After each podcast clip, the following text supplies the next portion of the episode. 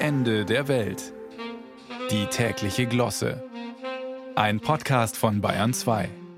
Über das Cadenabia-Blau der frisch lackierten CDU, benannt nach dem Urlaubsort von Konrad Adenauer, sind alle Witze gemacht. Das Thema ist durch, wie man so schön sagt.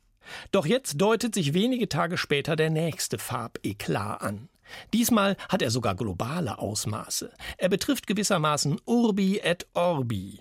Und diesmal geht es um ein ganz spezielles Rot, leicht ins Orange changierend.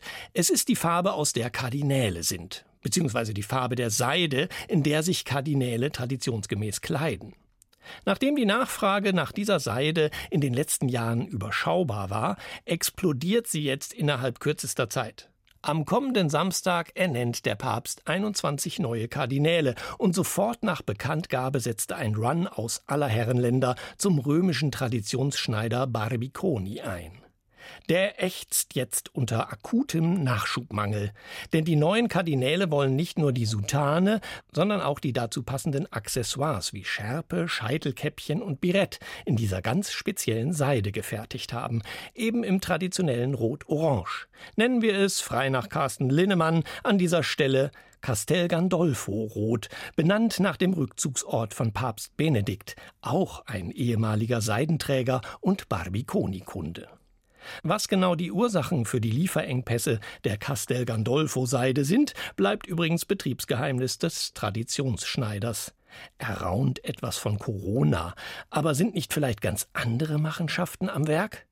Größter Seidenlieferant ist bekanntlich China. Vielleicht will Xi Jinping die christlich-abendländische Kultur mal gehörig durcheinanderwirbeln? Projekt Neue Seidenstraße? Na, klingt das nicht verdächtig? Oder gibt es vielleicht einen Fachkräftemangel unter rot spinnenden Seidenraupen? Ja, Sie haben richtig gehört. Die Castel Gondolfo Seide wird nämlich nicht eingefärbt, sondern besteht aus roten Seidenfäden. Woher der Faden rot ist? Betriebsgeheimnis. Alles, was ich dazu finden konnte, ist, dass es Forschern aus Singapur 2011 gelungen ist, durch Beimischung von Farbstoffen ins Futter die Seidenraupen zur Produktion farbiger Seide zu bewegen. Aber wo hat Schneider Barbiconi vor dieser bahnbrechenden Entwicklung seine Castel Gandolfo Seide herbekommen?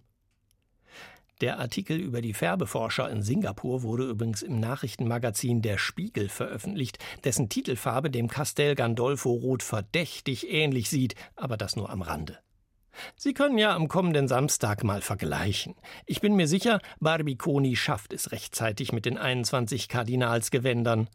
Wahrscheinlich ist die ganze Seidenpanikmache nur ein PR-Gag, um mal im Ende der Welt Erwähnung zu finden.